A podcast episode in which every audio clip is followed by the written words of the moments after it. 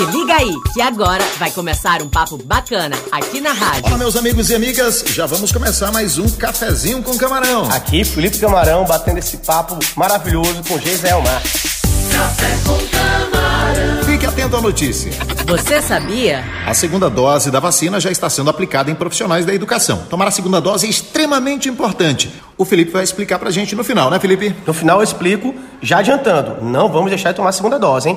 Café com camarão. Felipe, eu estudei em escola comunitária, então valorizo muito essas instituições e fiquei feliz da notícia que o governo do estado tem um acordo de cooperação para pagar as contas de 30 escolas comunitárias em São Luís. Israel, é um acordo inicial. Ou seja, mais escolas comunitárias que prestam os requisitos legais também poderão firmar com o governo do estado essa parceria. Qual é o detalhe? O detalhe é que as escolas comunitárias são de responsabilidade do município, da prefeitura, que recebe o recurso do Fundeb de cada aluno matriculado nessa escola. Acontece que aqui em São Luís, as escolas comunitárias estão há mais de sete meses sem receber recursos do convênio com a prefeitura. Isto é, o recurso tem caído para a prefeitura do Fundeb, mas não tem sido repassado. Elas estão passando por grande dificuldade. Então, nesse contexto do governo do estado do Maranhão, está fomentando um retorno às aulas presencial ou pelo menos híbrido, nós resolvemos assumir essa responsabilidade.